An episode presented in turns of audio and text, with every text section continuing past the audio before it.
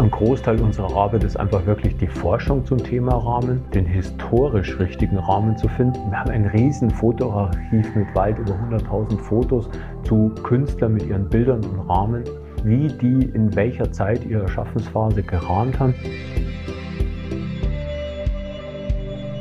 Willkommen bei Die Sucht zu sehen, dem Griesebach-Podcast. Alle zwei Wochen sprechen wir hier mit Künstlerinnen und Künstlern, aber auch mit allen anderen, die etwas in oder über die Kunst zu sagen haben. Diese Woche zu Gast ist Werner Murrer. Was den meisten von uns gar nicht oder nur unterbewusst auffällt, springt Murrer sofort ins Auge und peinigt ihn unter Umständen über die Maßen. Wenn ein Bild auf einer Ausstellung oder in einem Museum im falschen Rahmen steckt, kann es nämlich fast gar nicht genießen. Der Münchner und ehemalige Galerist hat seine Obsession vor über 30 Jahren zum Beruf gemacht. Aus einem Ein-Mann-Betrieb hat er es zum international operierenden Rahmenmacher gebracht. Ob die Kunsthalle in Hamburg, das Kirchner Museum in Davos, die Albertina in Wien oder das Munkmuseum in Oslo, auf der ganzen Welt schätzt man mittlerweile seine Dienste. Besonders im Expressionismus ist Werner Mohr zu Hause. Wie ein Gemälde aus dieser Phase idealerweise gerahmt sein sollte, warum ein Gerhard Richter in einem Goldrahmen ein Sakrileg ist und warum Piet Mondrian so rahmte, wie wir es heute wieder modern finden. All das erzählt er uns in der 54. Folge von Die Sucht zu sehen. Herzlich willkommen, lieber Werner Murrer.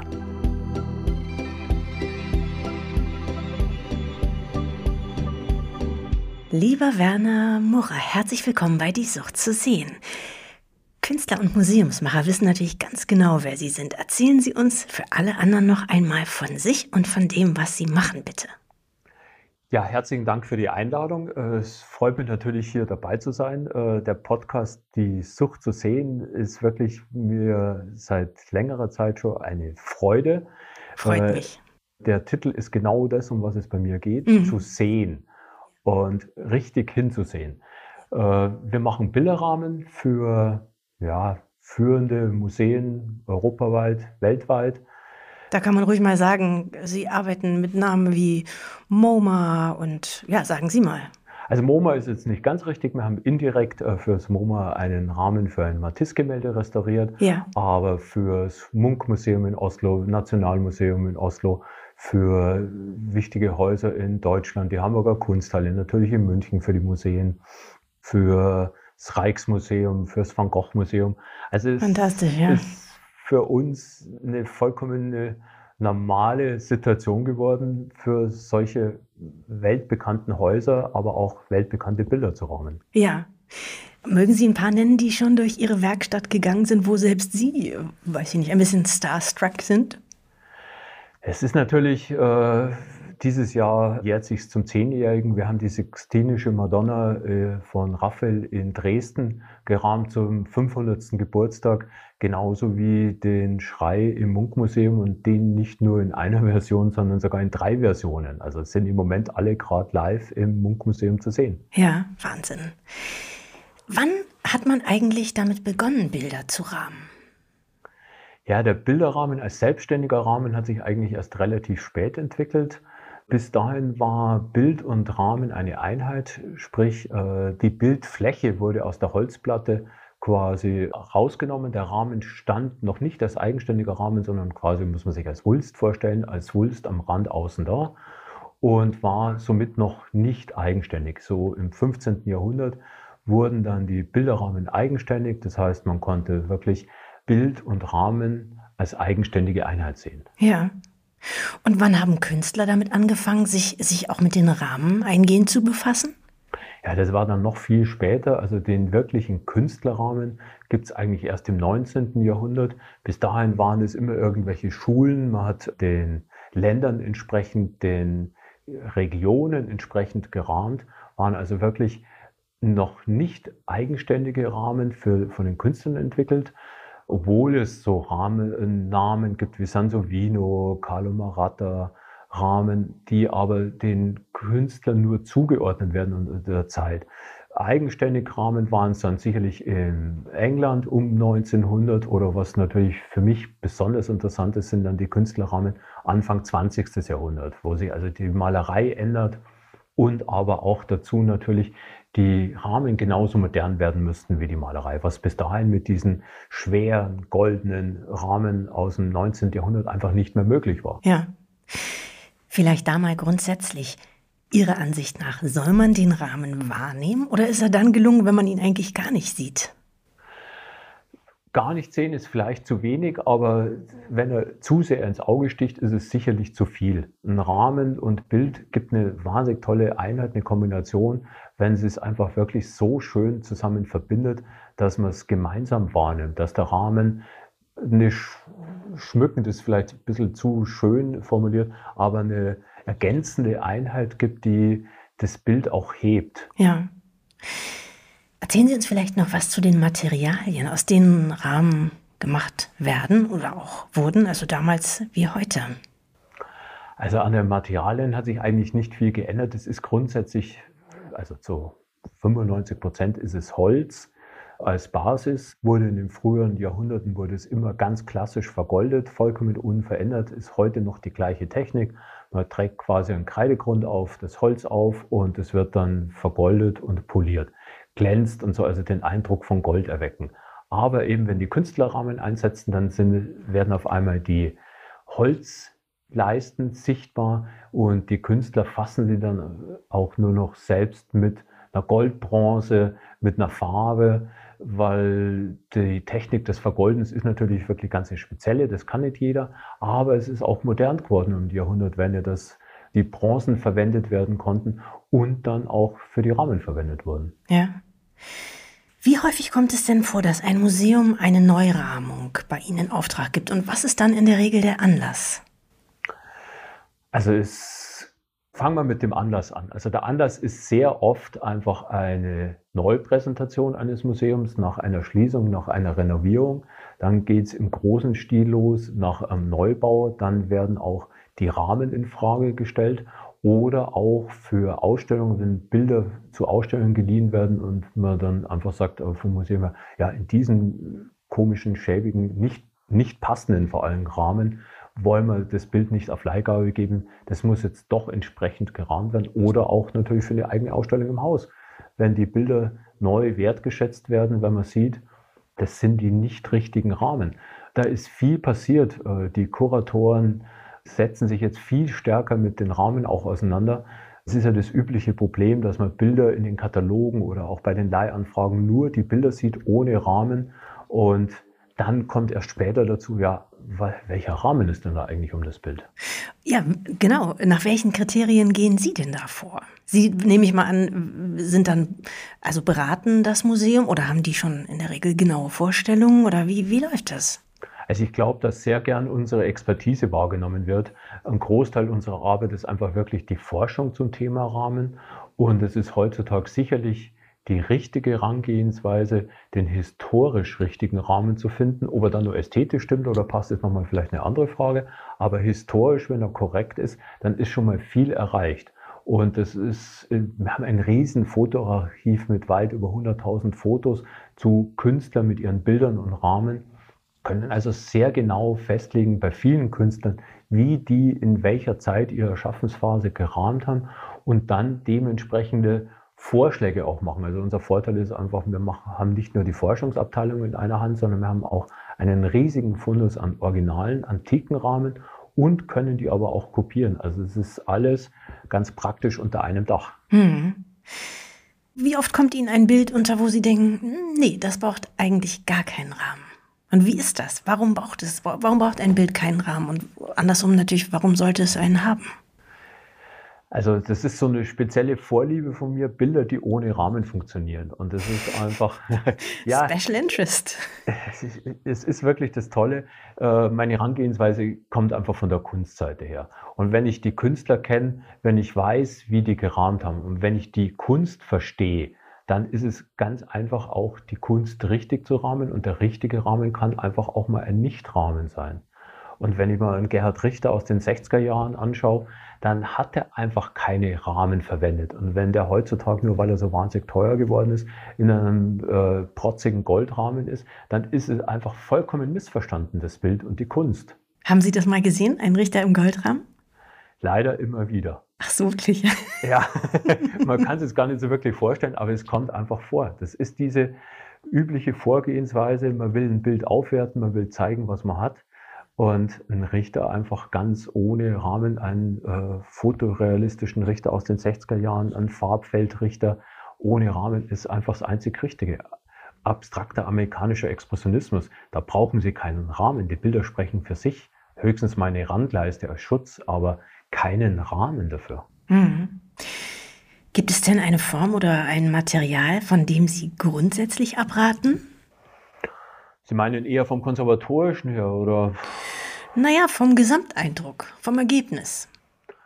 Also was definitiv, außer es ist jetzt ein bestimmter Künstlerwunsch, und da gibt es auch bekannte Künstler, die das sogar verwenden, ist natürlich vollkommen verkehrt jede Form von kitschigen Rahmen, der aus, ich habe, glaube ich, dieses Wort geprägt, aus der Baumarktszene, aus dem Baumarkt-Renaissance-Rahmen ist, äh, weil die einfach wirklich sämtliche Kunst und sei sie noch so gut, erschlagen, kaputt machen, äh, nicht zur Wertung bringen, sondern sogar das absolute Gegenteil damit erreichen. Man macht einfach die Bilder kaputt damit. Und wie verhält es sich, wir haben ja jetzt vor allem über Gemälde gesprochen, wie verhält es sich mit Fotografien? Also welche gehören gerahmt und welche eher nicht? Fotografie ist natürlich grundsätzlich ein bisschen anderes Thema. Äh, Fotografie ist ein sehr empfindliches Material, das sehr gerne geschützt wird und auch sinnvollerweise geschützt wird. Aber es gibt nichts Schöneres, als wenn Sie sich eine Tillmanns-Ausstellung anschauen und die Fotos sind wirklich nicht mehr billig, wenn die teilweise mit Tesafilm, teilweise mit Klammern an der Wand gehängt werden.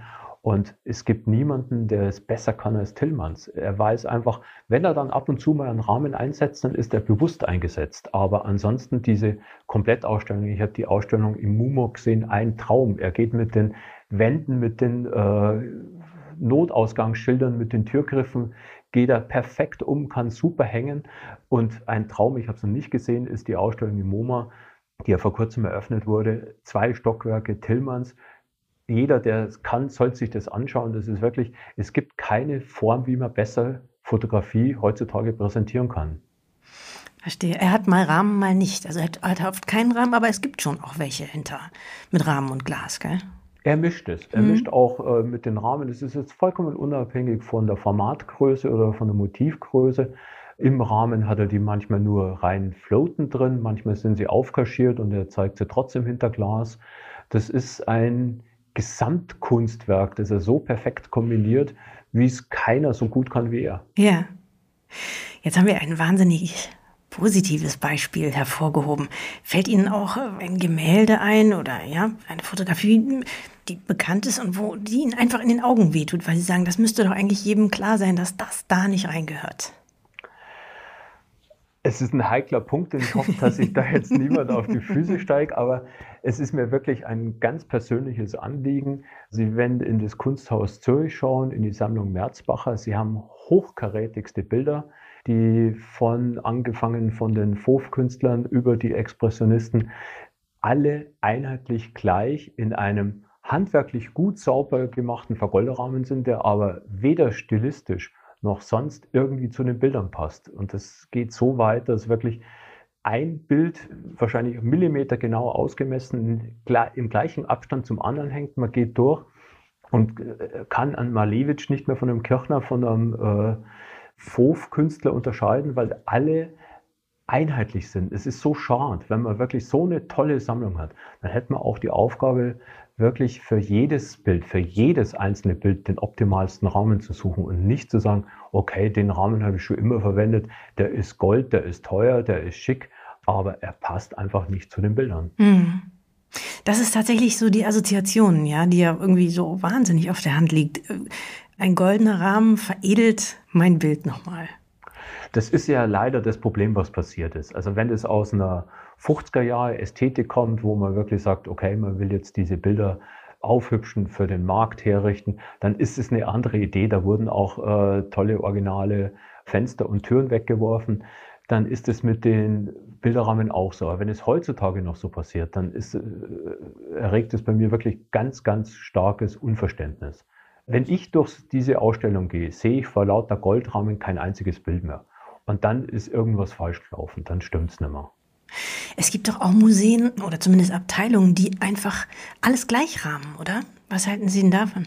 Ja, also es gibt diese, Sie meinen wahrscheinlich diese klassischen Galerierahmungen mhm. wie in Dresden, die also historisch bedingt sind. Das ist natürlich für die einzelnen Bilder sicherlich nicht optimal, ist aber historisch begründet und sicherlich auch sinnvoll und sicherlich auch keine Notwendigkeit, das jetzt zu ändern. In so speziellen Fällen.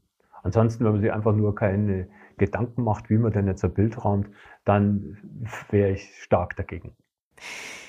Ihre Auftraggeber sind Museen und Galerien. Wie oft haben Sie es denn mit den Künstlern direkt zu tun? Wie arbeiten Sie da zusammen?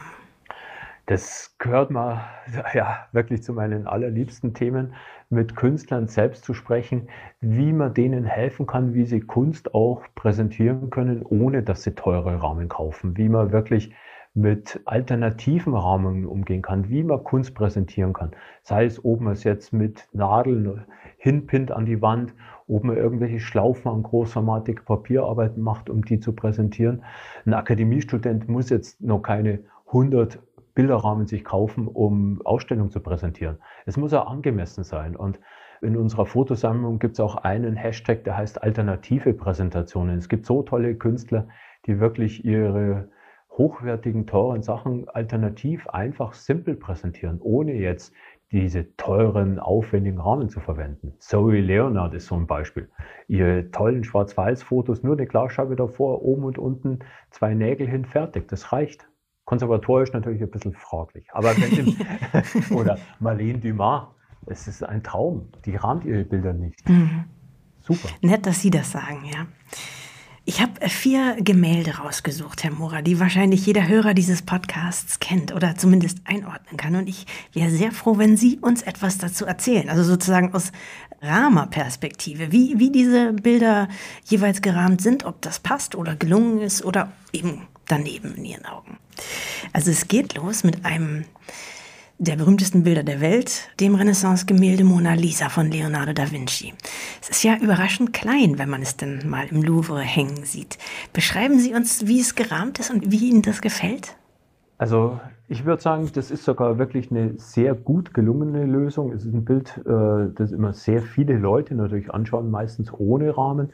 Der Rahmen kam eigentlich erst, wenn ich es richtig informiert bin, ist jetzt aus dem Stegreif Anfang des 20. Jahrhunderts dazu ist aber eine sehr gelungene, schöne, hochwertige, authentische Rahmungslösung. Beschreiben Sie uns die kurz.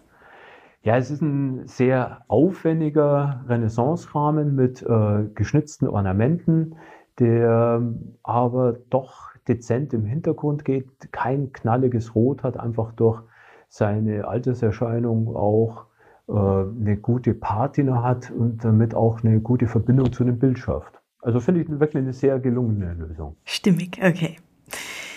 Das nächste ist eines der wohl berühmtesten Gemälde der klassischen Moderne, der Tanz von Matisse. Und zwar, es gibt zwei Versionen und wir haben die Version, die im MoMA hängt. Die zweite Variante hängt in der Eremitage in St. Petersburg. Was sagen Sie zu der aus dem MoMA? Beschreiben Sie sie uns erstmal bitte. Also das MoMA hat ein typisches Problem und dazu gehört auch dieses Matisse-Gemälde. Das MoMA verwendet keine Rahmen. MoMA hat die Bilder alle aus dem Kontext entnommen und das ist äh, zumindest für europäische Verhältnisse, aber auch für amerikanische Verhältnisse sehr ungewöhnlich und man kann nicht einmal sagen gewöhnungsbedürftig, sondern einfach falsch. Die Bilder werden wirklich ihres Kontextes enthoben. Man kann es nicht mehr einordnen, man weiß nicht mehr, welche Zeit es ist. Es sind sehr oft Künstlerrahmen, die dabei verloren gegangen sind. Jetzt bei diesem Tanzgemälde ist nur eine einfache Schattenfugenleiste drumherum, die eine Schutzfunktion hat. Man kennt äh, das Gemälde, wie es wirklich auch, oder vor allem bei Matisse. Matisse hat sogar wirklich man kennt es jetzt, oder ich kenne es aus meiner Jugend noch, die Prilblumen, hat in so einer Prilblumenmanier Blumen auf die Bilderrahmen gemalt. Also Matisse hat sich wirklich mit den Rahmen auseinandergesetzt. Also nachdem es gerade aktuell ist, wir haben, kann ich vielleicht kurz einflechten, wir haben den einzigen deutschsprachigen Podcast zum, äh, Podcast-Blog, Entschuldigung, ich will Alles keine. Konkurrenz machen, äh, zum äh, Thema Bilderrahmen. Und da ist gerade der aktuelle zu der Rahmung oder Rahmenrestaurierung von einem Matisse-Gemälde, das jetzt gerade im, zum Red Studio in Kopenhagen ausgestellt wird. Und der Rahmen ist seit 100 Jahren um dieses Bild. Und im MoMA war dieses Bild ausgestellt, vor kurzem, zwei, drei Monaten, ohne diesen Rahmen. Der war seit 100 Jahren drum und ist aber aus dieser typisch amerikanischen, MoMA-speziellen Vereinheitlichungsidee aus dem Rahmen genommen worden. Und Sie, wenn durch dieses riesige MoMA gehen, dann sehen Sie vielleicht eine Handvoll original gerahmte Bilder. Und das ist ganz selten. Da gehört Klee dazu, da gehört Frida Kahlo dazu mit ihrem Porträt mit dem Spiegel. Aber dann wird schon extrem dünn. Das heißt, man nimmt die Bilder wirklich aus dem Kontext und es ist eigentlich falsch. Okay, dann haben wir als nächstes die Berliner Straßenszene des Brücke-Künstlers Ernst Ludwig Kirchner aus dem Jahr 1913 dran. Beschreiben Sie uns Bild und Rahmen. Das ist wie in der Quizshow hier. also ich würde dazu lieber, weil man es sich besser vorstellen kann, die Straßenszene gibt es ja in mehreren Versionen. Die schönste original gerahmte Straßenszene befindet sich im Museum Ludwig in Köln mit einem originalen Rahmen, wie man ihn äh, schon auf der entarteten Kunstausstellung sieht.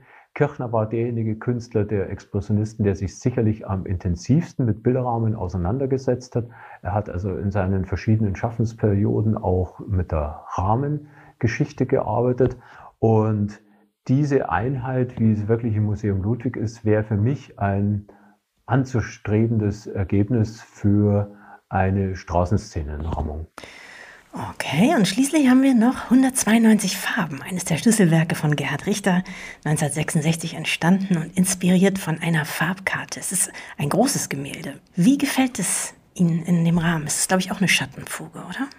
Also ich habe ein ganz spezielles Verhältnis zu diesen Farbkarten von Gerhard Richter, weil ich die über alles liebe und mich auch im Vorfeld von dieser Auktion informiert habe, wie und ob denn das Bild gerahmt ist. Also es ist relativ harmlos gerahmt mit einer weißen Schattenfuge. Okay. Dazu muss man sagen, äh, nur zum Verständnis, es wird äh, im, ich glaube, November wird es versteigert. Das meinen Sie mit Versteigerung, gell? Ja, genau. Ja, genau. Also es, glaube ich, peilt einen sehr stolzen Preis an. Und ich habe mich schon länger sehr intensiv mit Gerhard Richter und seinen Rahmen oder vor allem Nicht-Rahmen auseinandergesetzt. Gerhard Richter hat diese Bilder einfach nicht gerahmt. Da gab es keinen Rahmen drumherum. Der hat im Zweifelsfall mal bei den frühen äh, fotorealistischen Bildern eine Randleiste hingenagelt, aber sonst nichts. Und wenn man es hier sich anschaut, dann hat es natürlich eine Schutzfunktion. Sie haben ein Foto hergelegt, wo äh, das Bild gerade gehängt wird, zwar von Menschen mit Handschuhen an, und die fassen natürlich nur den Rahmen an. Aber wenn man sich das wirklich genau anschaut und vielleicht hat der eine oder andere die Chance, sich die Auktion, ich glaube es ist in New York, sich das live anzuschauen, es ist einfach alles verkehrt, was verkehrt sein kann. Die Farbtafel hat außen einen schmalen weißen Rand, dann kommt in der gleichen Proportion diese Schattenfuge und dann in der gleichen Proportion dieser weiße Rahmen. Also es ist das Einfachste an Proportionslehre ist hier einfach falsch gemacht worden. Das Bild ohne Rahmen wäre einfach viel schöner, wäre viel mehr Gerhard Richter, viel typischer. Zu der Zeit, als er das gemalt hat, hat man solche Bilder nicht in Schattenfugen gerahmt. Ja, wann ging das los mit den Schattenfugen? Ja, es ist ganz verrückt. Also ich habe ganz, ganz früh gefunden, äh, sogar um die Jahrhundertwende, würde ich sagen, das ist jetzt nicht das Typische. Und das ist eigentlich das, wo wir uns auch befinden. Wir leben seit ungefähr 70 Jahren, seit den 50er Jahren in einer rahmenlosen Zeit. Die Bilderrahmen haben keine Bedeutung mehr, so wie sie in früheren Zeiten hatten. Das heißt, die Rahmen kamen weg, es wurden Randleisten nur hingenagelt und dann in den 70er Jahren kamen diese Schattenfugen auf. Das war quasi die moderne Lösung, ging dann eigentlich auch los, dann mit den großformatigen Bildern, den jungen Wilden, die dann in Schattenfugen gerahmt wurden. Aber es ist jedenfalls vollkommen falsch, ein früheres Bild in der Schattenfuge zu rahmen. Es, ist, es hat eine Schutzfunktion, die ist okay, über die kann man drüber diskutieren. Und wenn jemand sagt, er will auch unbedingt noch eine Glasscheibe davor, weil er andauernd Rotweinpartys bei sich zu Hause feiert, dann mag das sinnvoll sein. Ansonsten ist es natürlich weglassen, so gut es geht. In Ihrem Blog, glaube ich, war es, habe ich gelesen, es gibt auch Beispiele, ähm, die genau andersrum funktionieren, nämlich Künstler, die Rahmen gewählt haben, die heute wieder und unglaublich äh, modern aussehen. Da haben Sie als Beispiel Mondrian genannt. Erläutern Sie uns das doch nochmal. Ja, es war eine sehr schöne Geschichte. Mondrian hat mich schon immer interessiert. Es ist einfach das ganz Klassische von den Katalogen, egal wo Sie schauen, in den Katalogen, wenn Sie als Kunsthistoriker in den Bilddatenbanken schauen, sind die Bilder immer ohne Rahmen abgebildet, auch bei Mondrian. Mondrian hat die in seiner äh, späteren abstrakten Zeit ganz klar die Rahmen fest als Einheit mit dem Bild verbunden und war ganz klar Bestandteil dazu. Ist ganz neu, ich glaube vor guten zehn Jahren, die Albertina hat das erste Mal im Katalog die Leisten mit abgebildet und auch das erste Mal gezeigt, dass eigentlich diese Bilder ja auch Krakelés haben. Bis dahin waren es einfach nur flatte, äh, glatte Farbflächen, blau, rot, gelb. Und dann kam die schöne Situation, bei Bayerler war diese große Retrospektive äh, zu Mondrian, die jetzt auch äh, nach Düsseldorf kommt. Also ist jetzt Ende Oktober die Eröffnung in Düsseldorf. Und in einer ganz kurzen Phase hat Mondrian auch eigenständige Rahmen verwendet. Es waren schlichte, einfache Giebelprofile, die er selbst rot untergrundiert hat und nur mit einer Bronze gestrichen hat. Ganz schmale, einfache Leisten. Und das Schöne war, dass die Sammlung Bayerler wirklich einen tollen Blog zu ihrem äh, Mondrian Forschungsprojekt online haben, auch viel eigene Forschungsarbeit schon zu den Rahmen geleistet hatten. Und es war ein Gemälde dabei, das noch einen Rahmen suchte. Und das Schöne war, dass ich den wirklich passenden Rahmen dazu hatte. Das ist, als ich den Rahmen kaufte, wusste ich, das ist ein Mondrian-Rahmen. Ich war mit dem Rahmen in Den Haag, die haben die größte Mondrian-Sammlung, habe die mit der zuständigen Restauratorin an die Originalrahmen hingehalten, verglichen und wir waren beide so verblüfft, dass der so, so ähnlich ist. Ich kann nicht beweisen, dass er von Mondrian selbst ist, aber Profil, Farbigkeit, Zeit, Entstehungszeit, alles stimmt und der ist jetzt dann in dem neuen in der neuen aktuellen Ausstellung in Düsseldorf zu sehen, was mich sehr freut. Haben Sie ihn verliehen oder ist es auf Lebenszeit ein, eine Leihgabe? Es war ein Ankauf vom Beiler. Mhm. Ja. Herr Murrer, Sie kennen ja diesen Podcast.